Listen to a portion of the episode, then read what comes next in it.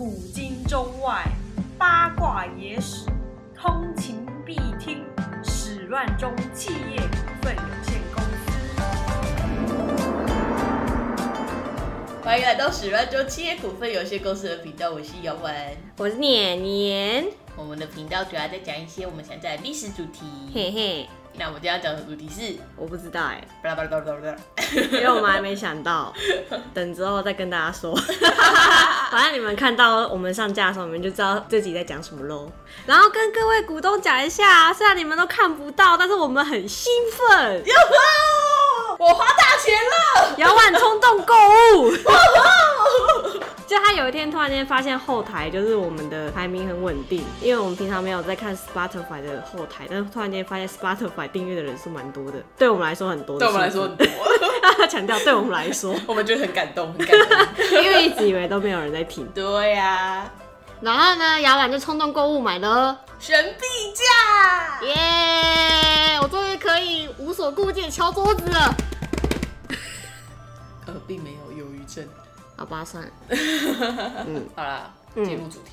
好，我们今天就是要把那个伍子胥啊，还有那个越王勾践的故事讲完。就经过了一个月的那个鬼月特辑，然后再加上无法抗拒他，我们终于有点要回归正史。然后开始那个人数就下降。哟，不知道哎、还是你觉得，因为鬼月的时候真的好像蛮受欢迎的，不知道我们以后是不是就就改闲聊好了？还是股东给我们一点建议？对啊你们喜欢听我们讲屁话，还是想听我们直接讲正史？可是讲正史，你看姚婉的眼神就直接涣散，他还没开始讲，他就开始远望。也没有吧，大家会觉得说你可以讲历史，然后结合废话啊。我们之前不是这样吗？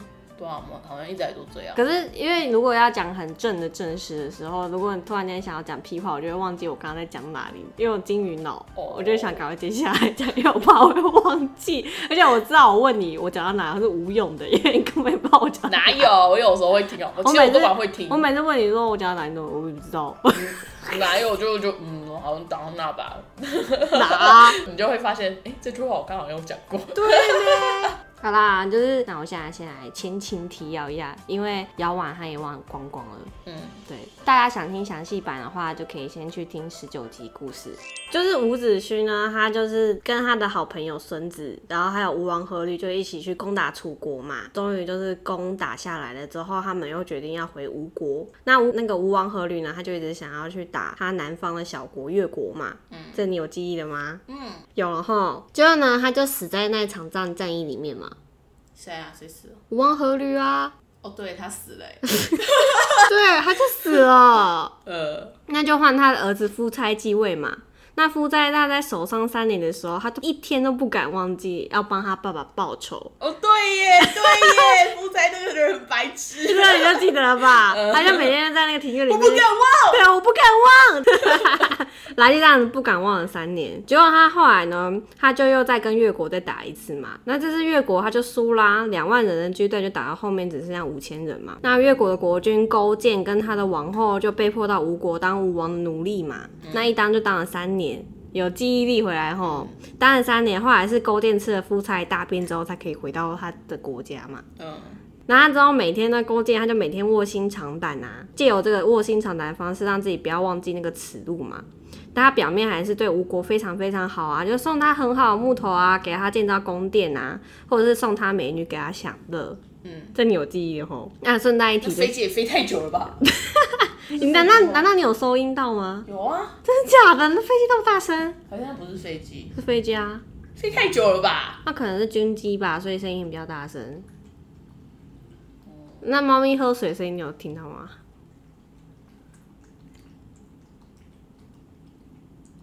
有啊。ASM 那顺带一提呢，就是上一集就是十九集的时候，我就讲说越国当时送的美女，其中有一个就是西施嘛。嗯，那我本来是说越国有个大臣，本来西施本来是那个越国大臣的情人。嗯，就是一起去茅草屋的那一个。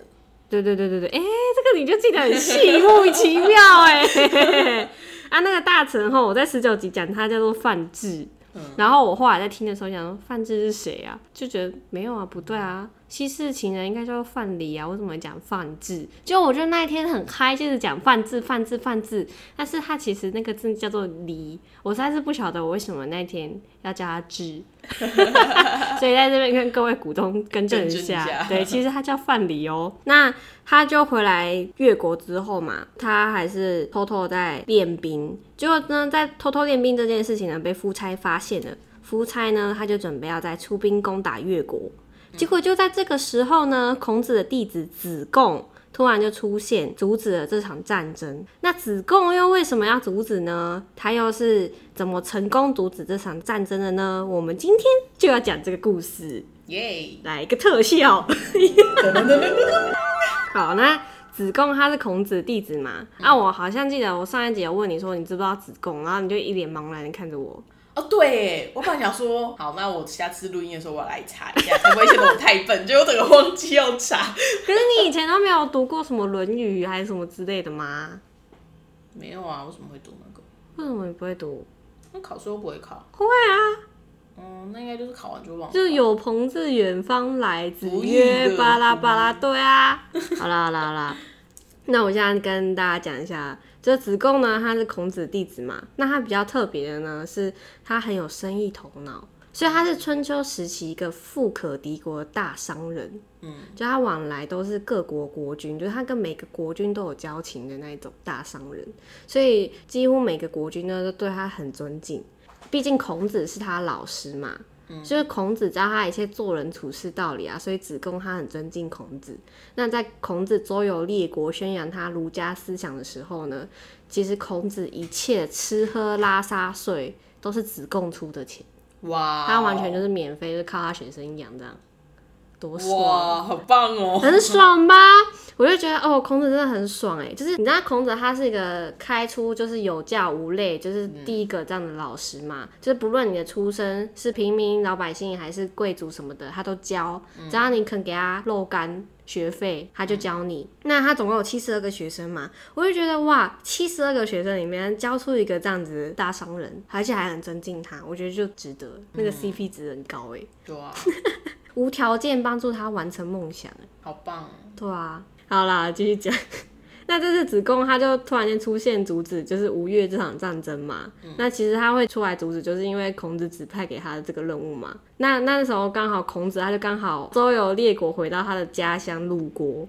那鲁国它是一个很小的国家，就刚好就遇到齐国，那时候准备要攻打鲁国，齐国刚好就在北方。孔子就他就只是动动嘴巴，就是说子贡，快去帮我阻止这场战争。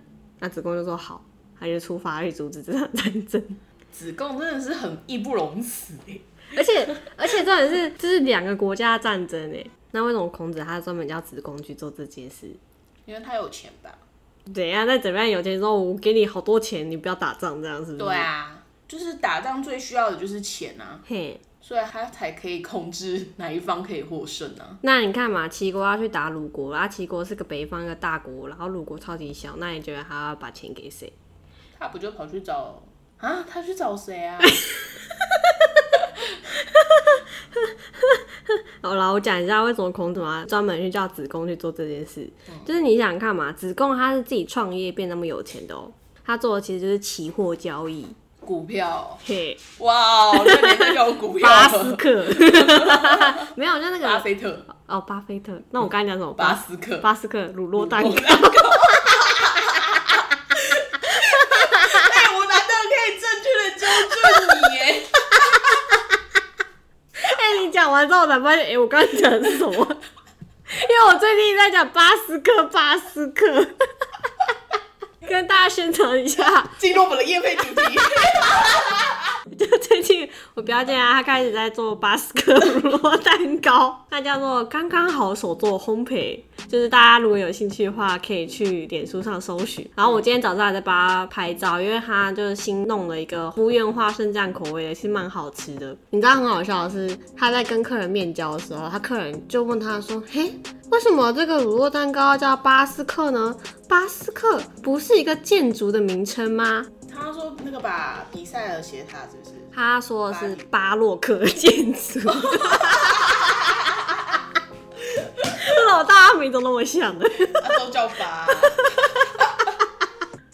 好，那顺便再宣传一下，就是呢，我跟我朋友也有开一个甜点工作室，叫做女子吃甜点。那这个呢，就只能在 IG 上搜寻哦。就大家如果有兴趣的话，可以去搜寻看看，那里面有卖马德莲，还有卖自己做的客家擂茶乳酪蛋糕。嗯，就是如果有兴趣的话，可以跟我们订订看。女子吃甜点，就你们可以甜点，好吃甜点。哦，好吃甜点。干嘛？你想喷笑什么？你明明就也吃过很多啊，你不觉得我们的马德莲很好吃吗？对我有吃过你们的马德莲呢，我那时候什么东西都拿来给你吃，好不好？然后你男朋友跟我说，你不要礼拜一做了，你礼拜五再做，这样我吃不到甜甜。那我也要来宣传我的，好，你宣传啊。这个大离题，这是我经营的品牌啦，大它叫做伙伴果干，伙伴就是 partner 的那个伙伴。那我们叫伙伴是因为果多多就是火，我们觉得很可爱。哦是这样对啊哦，我都不知道哎。你可以在 FB 跟 IG 上面找到他们。然后啊，刚好哎、九月九号，而且这是我们昨天开会才讨论出来的。哦，这种那么新的消息哦。对，那么新的消息，九月九号的晚上十点到凌晨两点，我们会推出一个马赛，把沙拉蒂的主合，买三盒送一盒的优惠。受嘎受嘎，那现在是不是夜配结束？对啊，我们差好远哦。我真的要把它剪进去吗？我们会不会就这样失去了能量？那我觉得巴斯克蛮好笑的，那我玛莎拉蒂要留着吗？看你啊，看你好不好剪哦。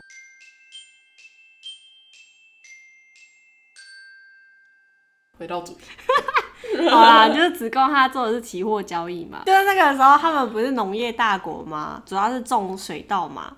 那期货就是他们会说，哦，下一期可能多少人，然后可能会需要那个米货量什么的，他就在那边预估，那我就要先跟你定多少米货量什么什么的，这种期货交易。哦，对对对，就是有点像是眼睛看得到的股票感。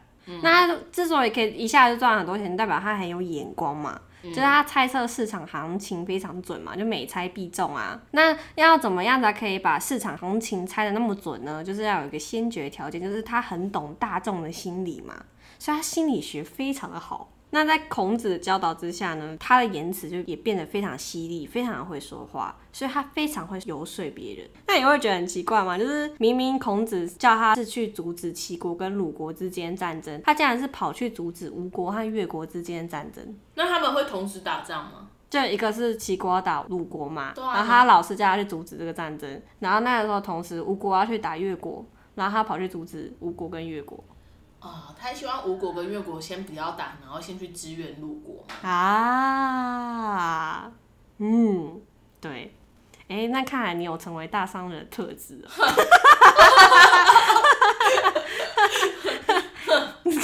以后发大财就等着吧。好啦，那我先讲一下鲁国在哪里。就鲁国，它是一个很小国家嘛，它在齐国的西南边，它南边就接着吴国。那齐国跟吴国呢之间有一部分的土地是接在一起的。我这样讲，你有可以大概知道他们的地理位置吗？齐国在上面，鲁国在下面嘛，然后鲁国旁边接着吴国嘛，然后吴国下面是那个嘛，越国。嗯哎呦，厉害哦！啊，一个闪电的感觉。对对对，哎呦，厉害哦！对，那当时呢，为什么齐国要打鲁国呢？就是因为那时候齐国的国君他权力跟势力其实已经架空了，虽然大家还是尊称他为王，但其实大家已经不鸟他了。这样对，那主要国政呢都是有一个叫做田常的大夫在把持。那国内还有其他几家大夫实力也很强，所以呢，田常就想说，趁在打鲁国的时候呢，趁机可以削弱其他大夫的实力，贵就是哦。对，就是其他贵族，就是他们那时候有那个阶级制度，周天子是最上面的，后来周天子就没有实力嘛，就大家还是尊称他叫做周天子，但是大家已经不鸟他了，这样。嗯。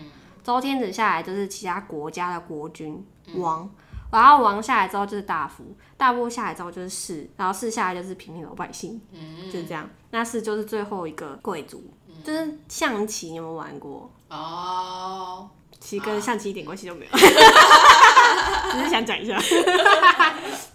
那那时候呢，他想要削弱其他大夫实力，所以才想要去打鲁国。我觉得鲁国真的很水小。不打吧，不打，反正一定会打得赢。对啊，因为他就很弱嘛。所以呢，子贡呢，他就带着孔子的命令，就从鲁国出发，前往齐国嘛。那田常他就听说子贡从鲁国来啊，他就摆出很拽样子去接见子贡。他就说：“你不用讲，我知道你来是干嘛，你来就是想要替鲁国说话吧？”那子贡就说：“哎、我不是哦，我没有要帮鲁国说话哦。”他说：“这次我来是为了齐国哦，不是为了鲁国哦。你看，大夫，你想要进攻鲁国嘛？我想要告诉你，其实鲁国很难打。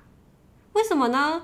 因为鲁国城墙吼又矮又薄，大臣很弱，国君又无能，啊士兵他又不会打仗，武器又不好，护城河又浅又窄，所以很难打。听起来超好打。他说：“我建议你吼，不如去攻打吴国。吴国城墙又高又厚，国君善于打仗，武器又很好，啊那边的士兵也很会打，护城河又宽又深，所以吴国很好打。”啊田常就说：“你是咧攻瞎回，就觉得莫名其妙嘛。嗯，那这时候子贡就说啊，你把身边的人屏退后，我就跟你讲为什么。田常他就把身边的人支退之后，他就想听子贡说。那我就觉得子贡他这一点其实非常厉害，就是他先讲一个超乎预期的东西嘛，嗯，就是你干嘛？就是他刚才讲说那个鲁国很弱，所以不好打，但是那个吴国很强，所以很好打。你讲这是什么东西？嗯就跟他预期的东西不一样嘛，就勾起对方的兴趣，让对方上钩嘛。然后接下来呢，又把那些闲杂人等摒除，就排除任何的那种意外发生，就怕会有人突然间跳出来那边不可以，不可以，就被，对不对？是不是？嗯直接让就是整个空间只剩下他们两个人。嗯，对我觉得这一点非常厉害。所以以后如果你们要说服人，就可以用这一招。那子贡就说：“我听说一个国家如果有内忧的话，就应该要找一个强国作战；如果一个国家有外患的话，对外作战就要找一个弱小国家。那现在鲁国非常弱小嘛，如果你让其他几家大夫去攻打鲁国的话，很快战争就打完啦。而且那几家大夫会因为这样子就立下战功嘛，他们一定会打胜啊，所以他们的声望就会起来。大夫你是不想要跟其他几家大夫一起共事的嘛？那吴国非常强大啊，那如果其他几个大夫去攻打吴国的话，他们肯定是打不赢的嘛。就算打赢了，他们的实力也会损失很多，会被削弱很多。那这样大夫你在齐国的实力就会不断的增强，那那几家大夫就等于是被削弱了。你觉得他讲的有道理吗？蛮有道理。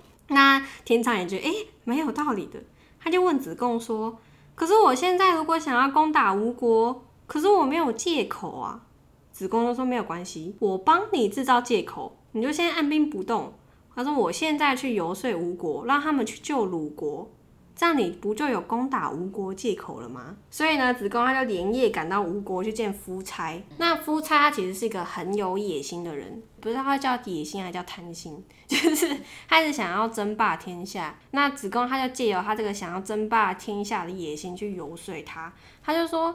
现在齐国吼正在准备要攻打鲁国，那他打完鲁国之后，他势必就是要打吴国，就是刚好一个顺便嘛。那为什么不趁齐国还没有派军过来的时候去营救鲁国呢？这样大王你打败了一个大国齐国，又收服了一个小国鲁国，这样的功业就算是晋国也做不到。就是那时候晋国也是一个大国，嗯，所以大王你就可以在中原称霸啦。就那时候北方最强的势力就是齐国和晋国啊，那时候秦国不被大家放在眼底，因为那时候秦国还非常小。那夫差就说：“哎、你说的很有道理耶，我也一直很讨厌齐国哎，想要去打他，但是我现在有一个烦恼吼，就是越国在我的后面，如果我去营救鲁国的话，那越国可能就会从我后面偷袭我，那我就麻烦啦。所以我现在想要先去把越国灭掉之后，再回去攻打齐国。子贡说：“哦，那如果你是担心越国的话，那这个问题很好解决。我现在就赶快到越国去，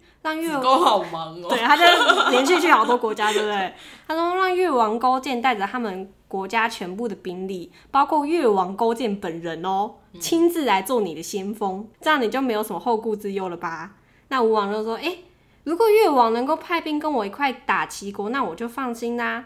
哎、你不觉得勾践很可怜吗？嗯，就他一直被人家卖掉，对啊，就他根本就本人根本就没有答应，但是就一直会有人先帮他答应一些有的没的东西，可是他也可以再拒绝。是没错啦。但是吴国他的势力就很强大啊，你通常答应这个东西，你其实很难再拒绝吧？就像那个时候他到吴国当奴隶，也是他大臣先答应，然后才告诉他说，哎、你要到吴国去当奴隶哦。可是那是因为他的下属帮他答应，真的是突然外面飞出一个陌生人帮他答应的事情，那就很好推掉啊。对方就是一个很厉害的人嘛，所以呢，子贡他要离开吴国到越国，好像一整天就是发生的事情，一天就到三个国家。有空吗？那越王勾践他就听说子贡来了嘛，就赶快出来迎接他。就是勾践他是很尊敬子贡的人，他就说：“先生，你突然到我们国家来，是想要指点我什么吗？”子贡就说：“如果你没有攻打吴国的心，却被吴王怀疑，那你就是太笨了吧？你到底多笨，被人家发现啊？那如果你有攻打吴国的心，但是却被吴国知道，那你也太不小心了。反正不管怎样，就是现在越国的处境很危险。”我刚刚从吴国来，吴王现在要攻打齐国，但是他非常担心你从后面抄他后路，所以我就向他建议说，希望越国派兵跟他一块联军作战。那吴王已经答应了。那越王听了子贡的话，他也一直很担心夫差来攻打他，因为他们还没练好兵啊，就一定还是会输，所以他就同意子贡的建议。子贡呢，他就又跑回去吴国去见吴王夫差。那个路程到底多近多远啊？很远，超远的、啊，他就一路就是快马加鞭这样跑去见吴王夫差，说越王已经同意亲自带兵来做先锋。结果这个时候呢，反而换夫差心软了。夫差就问说：“哈，让勾践来当我们国家的先锋，这样真的好吗？”他觉得这样好像不太好。这很像是那个欸吵着要男朋友送名牌包的女朋友，然后男朋友真的送，说啊不好吧，不要啦，你拿去退货啦。我舍不得让你花这么多钱啦。没有没有，应该你要加个前提，就是你不买这个包包，我就要先跟你分手。为什么其他女朋友都有那个包包，就我没有？是不是因为你不够爱我？原来是一夫多妻制啊，这什么设定啊？就是夫妻心软嘛，这样真的好吗？那子贡就说啊，那你这样觉得不好的话，那我就拿去推我啊。他就说好啦，就是用他们的军队好像已经很过分，那我们就不要用勾践了吧，叫我把军队带过来就好，勾践就不要来了。嗯，然后夫差就嗯，我觉得这样比较好，不要让我的勾践受伤。那子贡他这样离开吴国嘛，但是他的任务还没结束哦。他离开吴国之后，你知道他接下来要去哪里吗？他要去了晋国。你想说晋国关屁事？他就对晋国国君说：“现在齐国马上就要和吴国发生战争了。那吴国如果一旦打胜了齐国之后，他是一定要和晋国争霸的。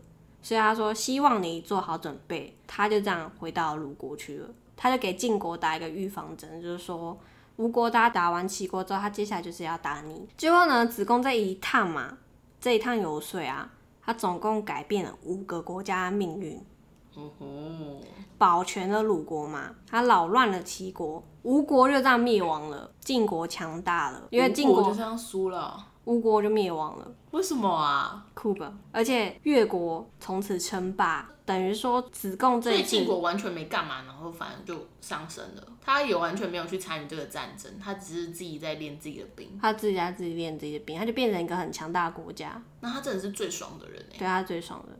哇，就是因为子贡跑去警告他，嗯，所以等于说他这一趟出使嘛，就让五个国家在十年之间的政治形势和军事实力全部都发生变化。那这次夫差他就准备要去打齐国啦。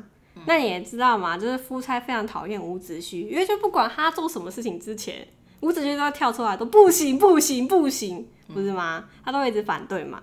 所以呢，他就真的很讨厌伍子胥。在这次攻打齐国之前呢，夫差啊，他其实就已经前后攻打了很多国家。那这一次他在出兵之前呢，伍子胥他又再一次跳出来阻止他。伍子胥他就阻止他说，齐国吼就像一种皮肤病，越国呢是心腹之患。所以你一定要先把越国的问题先解决了，你才可以再去打齐国啊，不然吼你一定会倒大霉。那夫差他就整个气疯，他就说：“妈的，竟然在我要出兵的时候说这种不吉利的话！”所以就在夫差气到准备要动手杀人的时候，伯嚭呢他就跳出来把夫差给拦住了。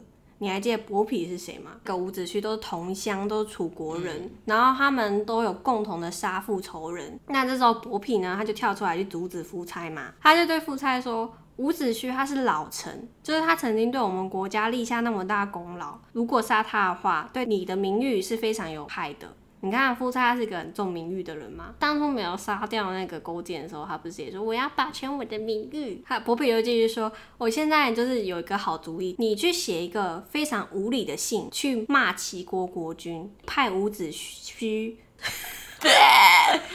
就你派伍子胥去送那个信到齐国去，国国君读了这封信之后，他一定会非常的生气，他就会想要杀死伍子胥。那我们就借他的手杀掉他，那这样不是很自然吗？可他就只是一个邮差哎，因为等于是送信的人，等于是一个国家的一个窗口，那相当于这个国家那个概念嘛，所以就等于说你杀掉送信的人，就等于是你杀掉这个国家。所以夫差他就写了这封信啊，就派伍子胥送到齐国。那伍子胥他在临走之前，他就把他的儿子叫过来，他儿子叫伍丰，就跟他儿子说吴国已经没救了啦，他就说你跟我一块去齐国。所以呢，伍子胥他就带着他的儿子吴峰到齐国，然后把书信给齐国君王的时候，齐国君王他果然就非常生气，就准备要下令杀伍子胥。那齐国有个大夫呢，叫包喜，他就跟伍子胥是好朋友。包喜他就跟齐国君王就说：“如果你要杀死伍子胥，你就是中了吴王的计啦。因为吴王就是很想要杀死伍子胥啊，想要借刀杀人。你还不如对伍子胥好一点，就是给他很重的回礼，然后再写一封同意决战的书信给他带回去就好了。”那后来伍子胥他就到那个包喜的家去拜见包喜啊。包喜就问伍子胥说：“啊，最近吴国有没有怎么样啊？怎么还好吗？”这样。那伍子胥他就哭了。那他哭完之后，他就跟包喜说：“我想把我的儿子交给你，你可不可以帮我照顾他？”伍子胥就把他儿子的名字从伍丰改成王孙丰，就从此不再姓伍了，就留在齐国。子胥就自己拿着信又回到吴国去。那夫差攻打齐国嘛，还真的就打赢喽，他就很爽，他就宴请百官，还把那个越王勾践也叫到吴国去。那勾践就趁这时候就说：“好，大王。”你真的好强哦！你真的太强太厉害了！我们弱小的越国，我们越国那么弱小，是绝对没有办法跟你挑战的。你想太多，之前还想打我，怎么可能办得到？你是那么的强。夫差听完就很爽。哎，我真的觉得夫差是一个很单纯的人呢。他就也想好取，对啊，非常好取悦，然后心又很软，这样。他就想要趁机羞辱一下伍子胥，他说：“你看我打齐国那么大一场胜仗，你还不让我去，现在你错了吧？”伍子胥他听完之后啊，他当下他就把他的剑放在座位上，然后突然间站起来，他就对夫差说：“天要灭亡一个国家，一定要先让他发生一些非常小的高兴的事，之后。”大祸就会接踵而至。那伍子胥他就在一个这样的宴会上泼了夫差一大桶的冷水，夫差就非常生气。那伍子胥他就直接转身离开了。我以为他要当场自杀，他 干嘛突然间自杀？就讲完这个事情，然后自杀就有诅咒的效果，这样感觉。太可怕了吧！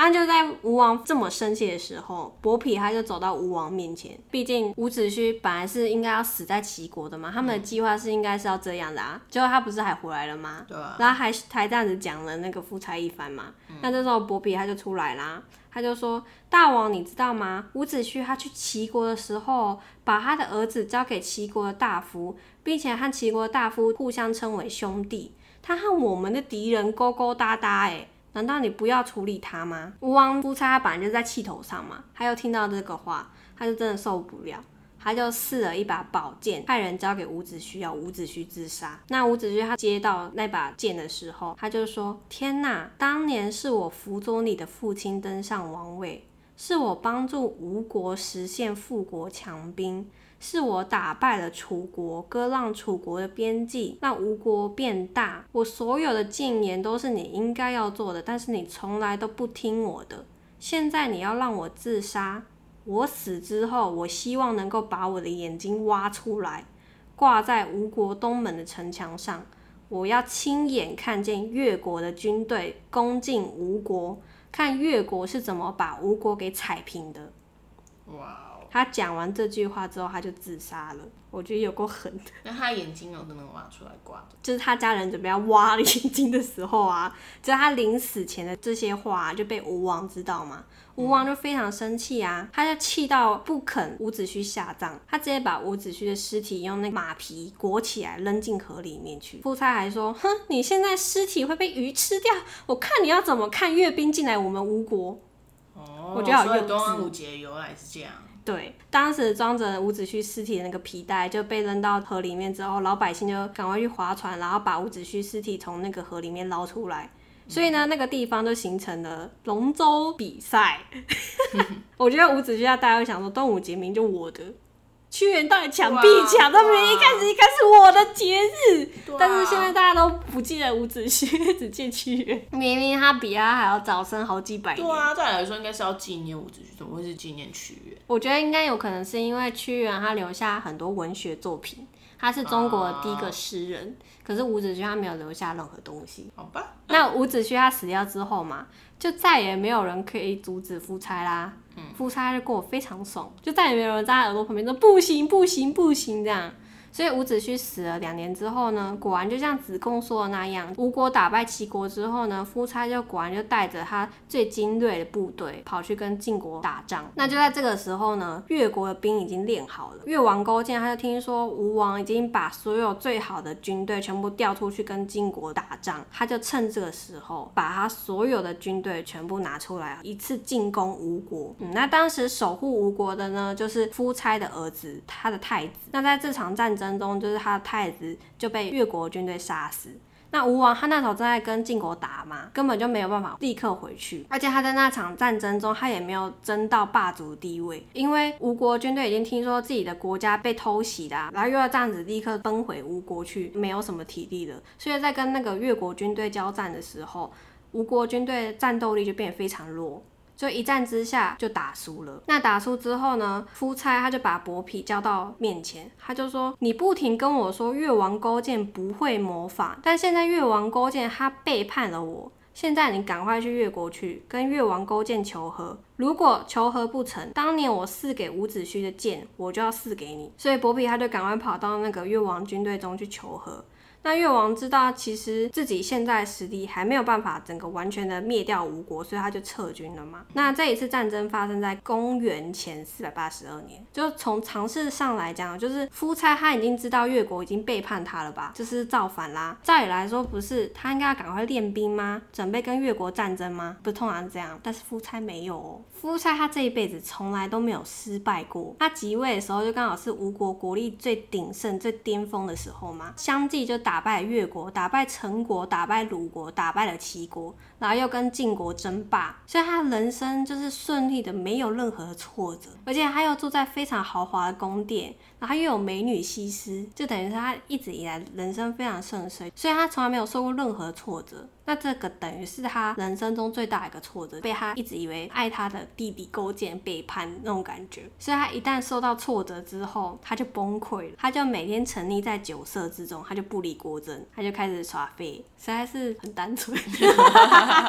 那四年之后呢，越国他又再次攻打吴国，又打败了一次，然后又再退兵，就是从越王勾践他在吴国当奴隶三年之后，然后再回去越国，总共花了十五年的时间，他要再次发兵去打吴国。这一个战争呢，整整打了三年的时间。那最后呢，越国军队他终于攻破了吴国的首都苏州。吴王夫差兵败，他就逃离苏州城嘛，他就跑到附近的一个山上叫阳山。那勾践就派兵把那个山围住。那夫差那时候他就想要跟越王讲和啊，他就跟越王说：“我愿意像你当年到吴国来当奴隶一样，我也可以到越国去当奴隶。”那那时候越王勾践就装作好像很不忍心的样子，就 嗯，就觉得好像有点不忍心，但是他只是装的，他就用眼神去示意一下他的那个大臣范蠡跟文种。那范蠡跟文种就赶快把使者撵出去。那夫差知道范蠡和文种不想要让越王勾践跟他讲和嘛，他就写了一封信，把他绑在箭上，用箭射到范蠡的军中。那范蠡打开信一看，就看到上面有写几个字，那上面写说。飞鸟尽，良弓藏，狡兔死，走狗烹，敌国破，谋臣亡。就你有没有听过“兔死狗烹”？大概意思就是说，当兔子都已经被打光的时候，猎狗就没有用了嘛，我们就可以吃猎狗肉了。天上的飞鸟都没有了的时候，那你要弓箭还要干嘛？可以把弓箭收起来了。他就说，范蠡跟文种，你们两个人之所以可以得到越王的信任，是因为有我这个敌人。如果我这个敌人不在了，恐怕你们俩都没有安全保障。那范蠡读了这封信之后，他就也给文种一起看。但是越王勾践他是绝对不可能答应跟吴王讲和的嘛，跟吴王就是不同个性的人啊，就是吴王还会心软，他就不是那种心软的人啊。我觉得他是一个很狠的人吧，就他对自己本来就很狠的，他都愿意吃大便了。对啊，所以他是不可能心软的啊、所以夫差他最后为了避免受辱，他就决定自杀。他在自杀之前呢，他就拔出宝剑，流下眼泪。他就说，当年伍子胥总是跟我讲越国是心腹之患，我死后之后，我有什么脸面到地下去见伍子胥呢？所以就因为他羞于到阴间见到伍子胥，所以他就用白布蒙住双眼之后举剑自杀。伍子胥他曾经预言过说，越国十年生聚十年教训嘛，二十年之后会变吴公成泥沼。对就会变成泥沼。那夫差自杀这一年是西元前四百七十三年，刚好就是伍子胥预言的二十年之后。嗯，非常非常的准。那越王勾践他在吴国当奴隶三年嘛，卧薪尝胆十五年，又经过三年的战争，终于灭掉吴国嘛。那夫差死后啊，越王勾践他就入住吴国的皇宫。那当时伯嚭他就仗着自己曾经在吴王面前说了越王勾践二十年的好话，就他一直叫他说你不要怀疑他是好人呐、他对你那么好，他不会背叛你，他不是一直就帮他讲这些话，总共讲了二十年。他觉得说我对越王勾践是一个大恩人，就算那个他的君王已经自杀了，他就还是一样面有得意的脸，跑去拜见越王这样。那越王他就看见伯嚭之后，他就说：“你的国君已经在阳山自杀了，为什么你不到阳山去找一下你的国君呢？” 那伯嚭他本来一开始进去的时候是很得意的脸嘛，他就一听到勾践这样讲，他当下脸色整个垮下来。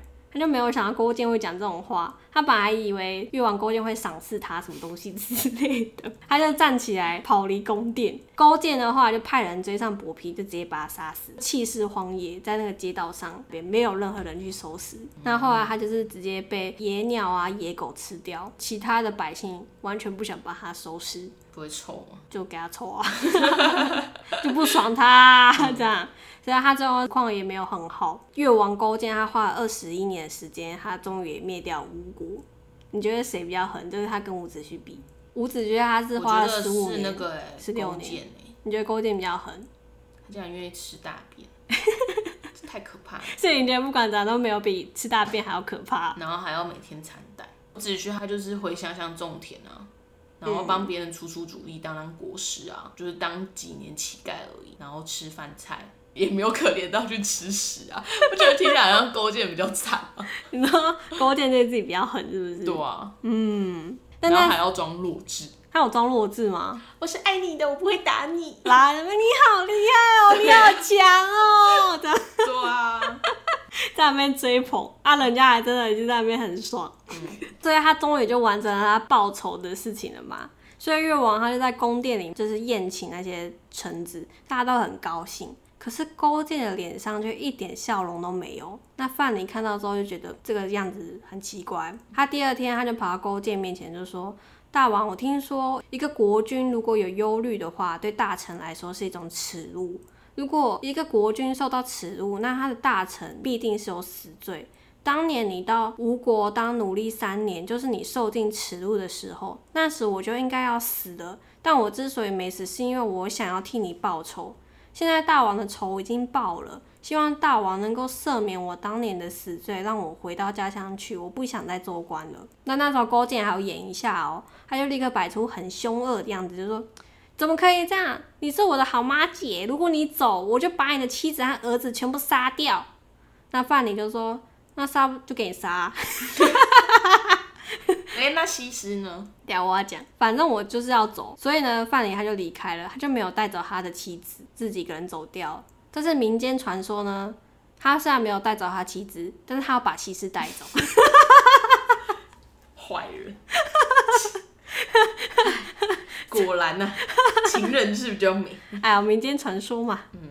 这时候勾践他还有跑去问文种说：“哈，范蠡他真的走了吗？那他可以追回来吗？”那文种就说：“应该追不回来了吧？他已经下定决心了，谁都不能拦住他啊、后来文种他就回到家里面之后，他就看到一封信，那封信是范蠡留给他的。那书里面就讲说：“哎、你还记不记得那个时候吴王夫差他寄的信？那个信不是说狡兔死，走狗烹，敌国破，谋成王吗？”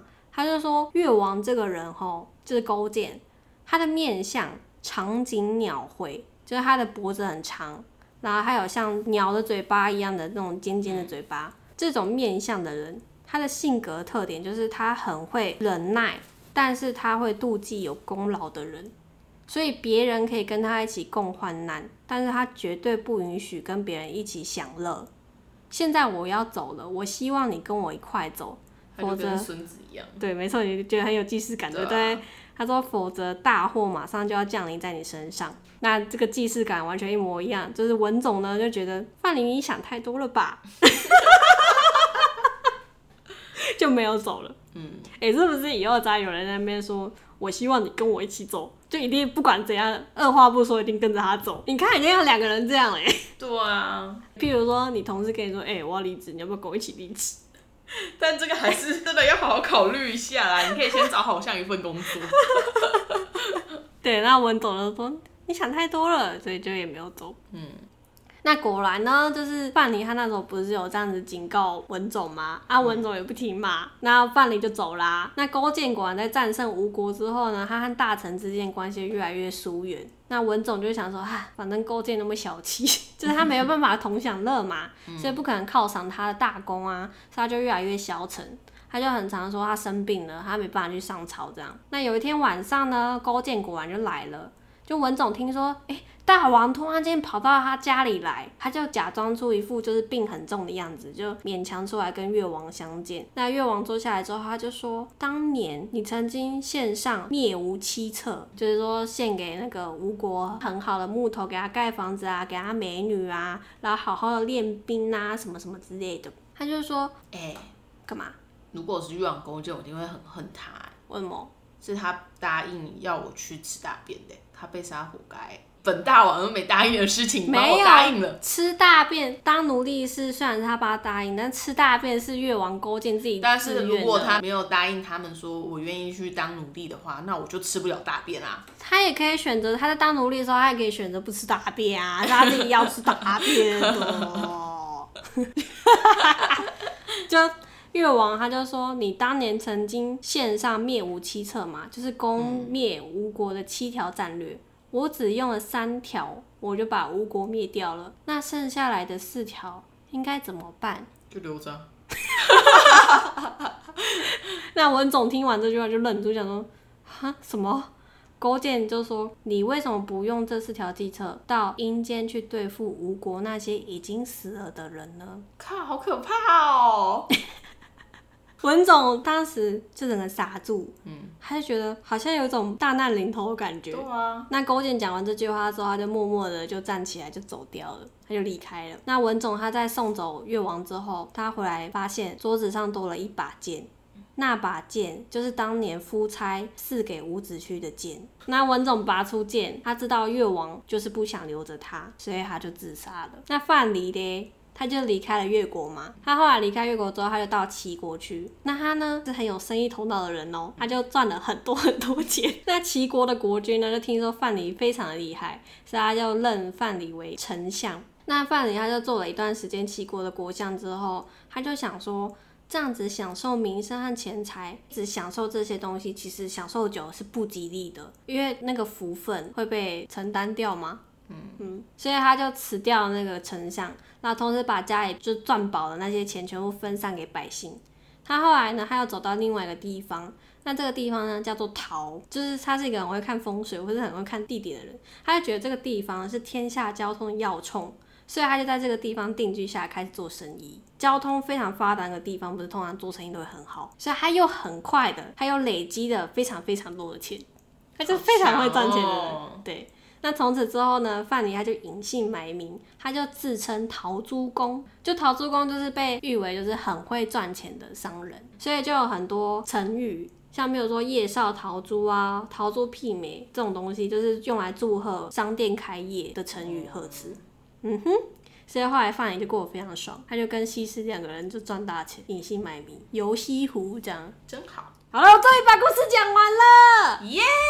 好了，做一个总结。你看我们故事讲超久嘛，从一开始那个伍子胥故事，然后讲到现在，不知道已经做了几集了。我们从那个楚国差点被吴国灭掉，然后到现在吴国整个灭亡嘛。那从此之后呢，越国就变成一个强国，就开始跟其他国家争霸，就是一个这样的故事。就那个时代就是这个样子，打来打去，杀来杀去。我是喜欢那个时代的那些人，就是个性非常鲜明，非常有戏剧性，你不觉得吗？嗯，对。常常会做一些你完全不会想到的举动。对啊。那目前为止，你觉得印象最深刻的是谁？我最喜欢的角色还有那个渔丈人。哦，你最喜欢玉丈人哦？嗯。为什么？可能是因为我当初第一集之前有先去查资料，然后我就看到渔丈人的故事吧。哦。对啊，所以那个时候你说就是他儿子在军营外面唱歌，我才会觉得天哪，是渔丈人在活着。结果不是，结果没有那么戏剧性的。对啊，就没有那么，唉，可惜可惜。哎，之前是不是说你觉得你好像跟夫差有点像？嗯。那像你听完他之后，你觉得你还是觉得你跟他有点像吗？我真的觉得他是就是一个很单纯的人哎。我很单纯呐。我觉得他是单纯的，像像个小孩一样。我不像小孩吗？你想像他就像他吧。那你觉得你会像谁？我不用觉得我像谁啊，我觉得我没有像里面任何一个人。但我觉得那个时代人真的惹不起，你完全不能好得罪。对啊，然后还要见好就收，这很难。你完全不能得罪，就你一得罪，他肯定会花个十年二十年报仇，超可怕的。人生哪有那么多二十年？而且古人他们是很容易就死掉的。他怎么觉得他有办法活到二十年后？他反正他就等于说，他就赌那一辈子就是要做这件事啊。每个都天蝎座是不是？嗯，他们好有毅力哦。对啊，他们一定都不是双子座。这样来占星座是不是？永远三分钟热度。哎，可惜这些不可靠，不然也蛮想。还是就是因为他们那个生命都很短暂，所以才有很多那种人生志向可以好好的去完成。什么意思？就是你不会预想到，你可能还可以有多久时间可以耍废，就是活在当下，想做什么就是立刻去做这件事。对啊，好励志哦！但我也是活在当下的人，为什么差那么多？你有活在当下吗？我对于金钱观是活在当下的人。好了，希望你其他事也是活在当下。我们活在当下了吧？我想耍废就耍废，我想工作就工作，好，完全是不一样的活在当下。及时行乐，嗯，他那个乐是什么乐？就大家定义不一样，你说这个意思吗？对啊，嗯，好了，我们终于把春秋我想讲的故事讲完了，嗯，耶。那我们是十万中企业股份有限公司的频道。我们会在每周四的早上十点更新，那就这样子喽，拜拜，拜拜。